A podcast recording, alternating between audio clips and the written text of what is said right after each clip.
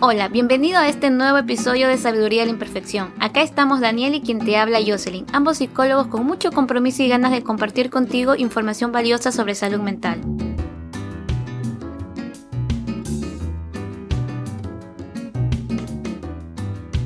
Bien, acá estamos en un nuevo episodio de este podcast. Hoy vamos a hablar sobre qué hacen las emociones por nosotros. Este es un tema que me gusta hablar muchísimo, ¿sabes? Porque eh, muy poco se habla de la importancia que tienen las emociones en nuestras vidas y para poder entender por qué son importantes hay que entender qué, están, qué hacen por nosotros. ¿Para qué están ahí? Claro, eh, porque no están ahí por nada. Esto me recuerda a que hay un meme eh, de Bender que yo siempre lo, lo, muestro en los talleres que este personaje de Futurama, Bender, le dice a Fry, eh, las emociones son inútiles y deberían ser odiadas. Y claro, esta, esta creencia de que las emociones no sirven para nada está muy arraigada y si te pones a pensar, tiene sentido que las personas piensen de esa forma porque no se habla muchísimo sobre las emociones, se habla muy poco, no se educa. Esto es algo que se enseña y en las escuelas y en los colegios no lo hacen. Tienes toda la razón, creo que lo que se hace en las escuelas y colegios es que, y en las universidades también, es que se contrapone la emoción a la lógica, al razonamiento, a tal punto de que las concebimos como cosas totalmente diferentes, que, por ejemplo, tomamos una decisión solo en base a la lógica, cuando eso es eh, imposible para los seres humanos. Hacemos intentos, diría yo, hacemos intentos de querer tomar decisiones 100% racionales lo, que realmente sucede es que la emoción está jugando su papel ahí. Ahora, que no tengamos conciencia de qué emoción es distinto a decir que no está la emoción ahí participando. Claro, el problema es que aún así, digamos que podemos tomar decisiones 100% lógicas, creo que no podríamos sobrevivir, porque las emociones están ahí por una, por una cuestión evolutiva. Es decir, estamos acá parados, hemos construido todo lo que hemos hecho, en parte a nuestras emociones, porque nos iban dando datos, nos iban dando información del ambiente para poder sobrevivir y salvarnos de los peligros. Así que eh, lo que pasa realmente en los seres humanos es que hay una combinación de la lógica, el razonamiento y las emociones que nos dan ciertos datos para poder avanzar y tomar eh, las mejores decisiones para nosotros. Pero no es esto de que se puede separar ambas. Es imposible. Biológicamente es imposible. Claro, porque las emociones tienen un cableado biológico. Por ese motivo es que cuando nosotros intentamos suprimir una emoción, querer eliminar, es decir, quitarte la emoción de encima, lo que realmente logramos es que la emoción se amplifique, se vuelva, si yo estaba enojada, no sé, te lanzo en un 5 y yo quiero quitarme el enojo de encima, lo más probable es que el enojo sea 10, 100. Eso es lo que va a pasar. Me parece a mí que cuando nosotros tomamos conciencia de, de qué hacen las emociones, de todo lo que hacen por nosotros, empezamos a respetarlas, a darles un lugar muy, muy valioso en nuestras vidas y lo más importante, ¿sabes? Es que empezamos a escucharlas. Sí, hay que validarlas. Creo que hay que, lo que sentimos, hay que tener la habilidad, hay que aprender a, a validar esto no solamente las agradables, obviamente, todo el mundo quiere sentir eh, cosas agradables, pero también las desagradables, porque como decíamos, son importantes, están ahí porque nos dicen cosas, eh, y en el momento en que entendemos por qué están y de dónde vienen, también las aceptamos, porque como decías hace un momento, si no las aceptamos, se van, la intensidad emocional sube. Y es una de las características también, la aceptación eh, es una de las formas en las que se logra regularlas, ¿no? Pero eh, en este podcast vamos a hablar principalmente de cuáles son las funciones, por qué están allí. Eh, las emociones cumplen tres funciones. La primera es que nos preparan y nos organizan para la acción. Imaginarse que las emociones son energías que fluyen en nuestro cuerpo. Más o menos acá recuerdo, eh, no sé, si a alguien le gusta el anime y sobre todo le gusta Naruto, bueno, imaginarse que las emociones son como chakras. Ah, sí, buen ejemplo. Yo soy súper amante de, de, de Naruto, así que siempre traigo este ejemplo. Nos energizan, nos preparan para poder como poner nos energizan y nos preparan para movilizarnos, para ya sea eh, avanzar o acercarnos hacia aquello que consideramos importante, nuestras metas, o para alejarnos aquello que consideramos o u observamos que es un peligro para nosotros. Por poner un ejemplo del miedo, eh, a mí me llama mucho la atención los cambios fisiológicos que realiza la emoción del miedo en los seres humanos y en los animales en general, que es uno de esos es segregar adrenalina en la sangre para darnos energía para escapar o pelear. Y lo otro es el que limita el funcionamiento del sistema digestivo y esa sangre que se supone que debe ir a los órganos internos lo desvía para los músculos y se suspenden algunas funciones que nosotros no sabemos porque son automáticas, eh, son inmediatas y no estamos procesando la información porque si nos detenemos a pensar en los peligros y qué es lo que está pasando, ya eh, estamos mm. totalmente perdidos. No hay sistema cognitivo que pueda aguantar tanta información. Y eso es, esa es otra cuestión que hacen las emociones por nosotros, es que nos ahorran tiempo. No tenemos que pensarlo todo. ¿Sí? Ahora bien, hay, esto no se trata de decir que no haya que pensar las situaciones en sí. Se trata de que a veces estamos en situaciones, un poco para agarrar tu ejemplo de cuando estamos en peligro, no podemos procesar todo. A veces sentimos que ni siquiera sabemos qué está pasando ahí, pero nuestro cuerpo ya reacciona y se pone en modo de defensa. ¿sí? Y empezamos a actuar. Es decir, ahí la emoción nos está poniendo a salvo.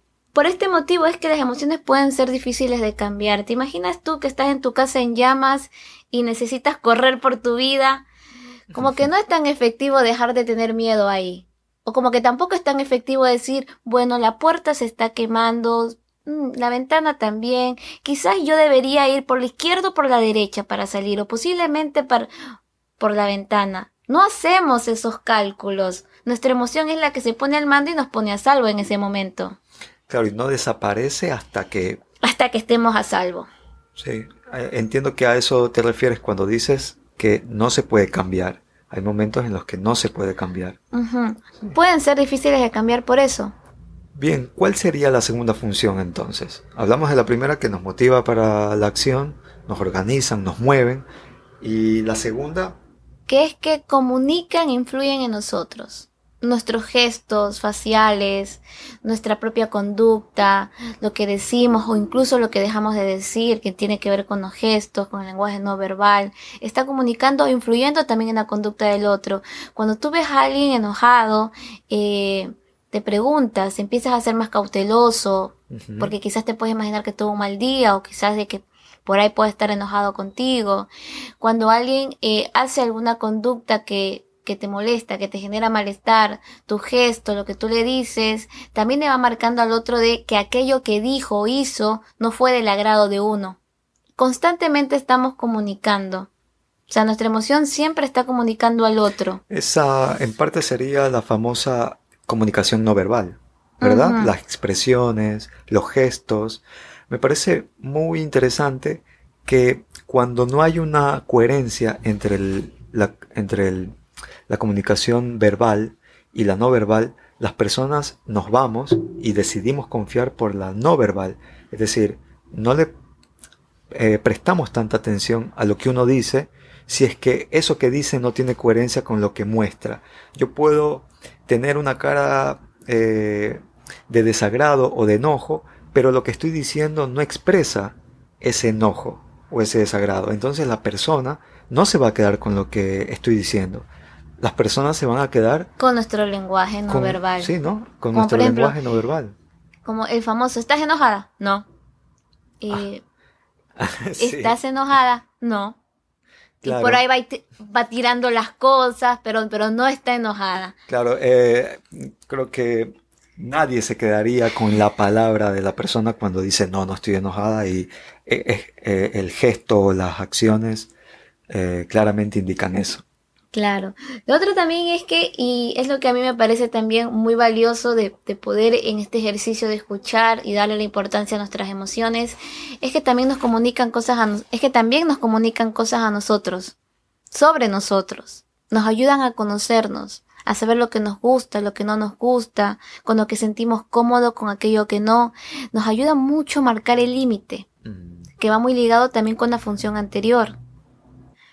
Creo también que algo que hay que poder como, tener claro es que eh, a pesar de que las emociones cumplen funciones importantes en nuestras vidas como las que hemos hablado el día de hoy eh, en este episodio, también es cierto de que pueden ser señales eh, para verificar las cosas. No siempre cuando nosotros hablamos de escuchar a la emoción no significa seguir lo que la emoción me dice que haga en ese momento, el impulso de acción que tengo, porque las emociones son datos, pero no son direcciones de lo que hay que hacer. ¿Sí? Lo que sí es claro es que las emociones pueden ser señales como para verificar los hechos. O sea, las emociones como que por ahí dice, a ver, para, porque Aquí hay algo que no está cuadrando, aquí hay algo que te está generando malestar, obsérvalo, a ver si corresponde o no con los hechos, porque a veces una emoción se activa más que todo por, por, por una historia de aprendizaje. Yo siempre pongo el ejemplo de alguien que pasó por un terremoto. Si esa persona estuviera aquí y yo le moviera un poco la mesa, lo más probable es que quizás experimente miedo, pero cuando cheque y observe su entorno de que realmente está salvo, de que no es un temblor, de que solo se movió este, la mesa, se va a relajar. No es que la emoción se la quitó, baja, baja, su, baja su intensidad y es como que si volviera a la línea base. ¿Cómo puede ser esto en nuestra cotidianidad? En las relaciones de pareja, a veces cuando se está con alguien hay algo ahí como que me dice, tengo un presentimiento, algo aquí no me cuadra, algo aquí no me agrada, que es lo que le llamamos la intuición, pero realmente es la emoción comunicándose. Realmente es una señal de que paremos y observemos qué está pasando alrededor nuestro. ¿Qué, decisiones estamos tomando? ¿Qué conductas está haciendo el otro que quizás son las que me generan el malestar? Si lo que yo creo que está pasando realmente está pasando. Eso quiere decir que los datos que nos envían no podemos asegurar 100% de que son exactas. Mm, exacto. Por, el, por el historial de aprendizaje que tenemos, pero que sí es importante verificarlas. Sí, es una señal a verificar lo que está sucediendo, porque si nosotros tratáramos a las emociones como hechos, nos traería muchas, muchas dificultades en nuestras vidas. Mira, cuando nosotros estamos enojados, hacemos una listita de todas las cosas que no me agrada del otro. Es como ver la, la relación eh, en, en negro, en blanco y negro. ¿Es o no es? Entonces me pongo a ver todo lo que me molesta y me olvido porque en ese proceso se achica el eh, o sea, como que nuestro como que nuestro proceso atencional se achica y empezamos únicamente a recordarnos, a nuestra memoria viene todas las cosas feas que esa persona hizo y nos olvidamos o no está en el foco de nuestra conciencia en ese momento aquellas cosas eh, positivas, lindas, agradables que hizo la otra persona. Eso me hace recordar que algo que ocurre casi instantáneamente cuando vemos un peligro es la focalización sobre el estímulo aversivo. Eso es de que no le prestamos atención a ningún otro estímulo que no sea el que nos genera eh, aversión o el que nos parece que es muy peligroso. Nos olvidamos, nos olvidamos de que hay, eh, no sé, una computadora al lado, que tengo a un amigo al lado, que tengo a mi pareja, eh, que de repente hay una mesa. Me olvido de todo lo que hay a mi alrededor y solo le presto atención al estímulo que me parece peligroso. Y creo que tiene relación con lo que decías, porque dejamos de ver o dejamos de hacer un, análisis global de lo que está ocurriendo alrededor mío para enfocarme solo en eso. Si nosotros nos ponemos a pensar en cada función específica que hacen las emociones por nosotros, porque a ver, es real de que en forma general las emociones cumplen sus funciones, pero cada emoción por sí misma tiene una función específica eh, en nuestra vida. No sé, ahorita acabaste de mencionar el miedo, pero el enojo también tiene, tiene, tiene una función de que no, no nos focaliza aquello que consideramos que está siendo transgredido y nos prepara para protegerlo. El, la tristeza nos focaliza para poder focaliza nuestra atención para cuando estamos perdiendo algo que es valioso para nosotros en ese momento. La envidia. Ah, la emoción más difamada. Yo siempre digo que la envidia es la emoción que muy mala publicidad tiene, porque es como siempre se dice, no hay que tener envidia, pero la envidia es una emoción más dentro de todo el espectro de emociones que tenemos y sentimos en nuestras vidas. Y además que la función específica de la envidia es eh, focalizar nuestra atención en aquello que consideramos que el otro tiene y que nosotros quisiéramos tener, que nos agrada del otro. Y eso no tiene, es, eso no es eh, ni bueno ni malo. ¿Sí? Eso es algo comunicándonos. No, no sé, por ejemplo, que si, al, que si yo envidio la seguridad con la que habla alguien, muy probablemente sea señales de que yo tenga que trabajar para poder conseguir ese, ese nivel de seguridad. Ahora bien, cuando una envidia no es bien gestionada, no de la forma más efectiva, lo más probable es que sí, ahí es cuando eh, empiezan a, a surgir como acciones para destruir aquello que yo estoy envidiando, que considero que yo quisiera tener. Es muy bueno, ¿no? La envidia, eh, una palabra que al menos yo he crecido eh, desde que era niño, adolescente, y ya luego, ¿no? Con toda la formación y toda la preparación, pero desde, desde mis primeros años de vida eh, crecí creyendo que era algo que tenía que eliminarse, que no debía de sentir, pero que la envidia es algo que nos empuja a trabajar arduamente para obtener lo que otros tienen. Claro. Y eso, digamos que no es, como decías, no es ni bueno ni malo, sino si es efectivo para, para mí, si me empuja a hacer algo importante o me acerca a mis metas. Y la tristeza, como indicabas, que nos avisa cuando estamos perdiendo algo. Y obviamente que nos empuja también a pedir ayuda cuando lo necesitamos. Claro. Bueno, ahora, ¿cómo puedes averiguar qué hacen las emociones por ti? ¿Cómo puedes averiguar qué están haciendo tus emociones en este momento? Una de ellas es poder describir la situación que te genera una emoción. Y otro también, poder observar y describir qué es lo que te, te impulsó a hacer esa emoción, cuál fue el impulso, cuáles fueron los gestos que pusiste, cuáles fueron los pensamientos que vinieron, cuáles fueron eh, o, la serie de conductas que hiciste. Y lo otro también es qué lograste con esa emoción, cuáles fueron las consecuencias de haberla expresado, o incluso de de no haberla escuchado también. Y bueno, con estas preguntas ustedes podrán eh, eh, averiguar qué hacen las emociones por ustedes, qué están haciendo, qué rol está cumpliendo en ese momento de su vida. Eh, no se trata de huirles a las emociones o hacer como si no existieran, porque por más que se intente, la verdad es que no se logra hacer eso porque las emociones van a golpear con más fuerza la puerta para que ustedes abran, la vean y las escuchen. Sí, ese fue un buen ejemplo, ¿sabes?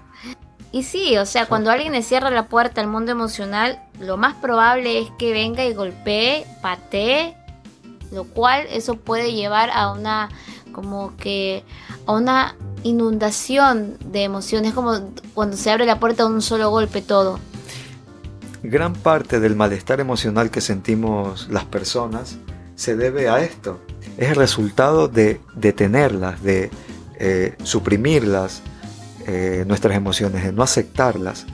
Eso quiere decir que me voy a enojar o me voy a sentir, voy a sentir una intensidad emocional mucho más alta de la que era inicialmente porque no la estoy aceptando.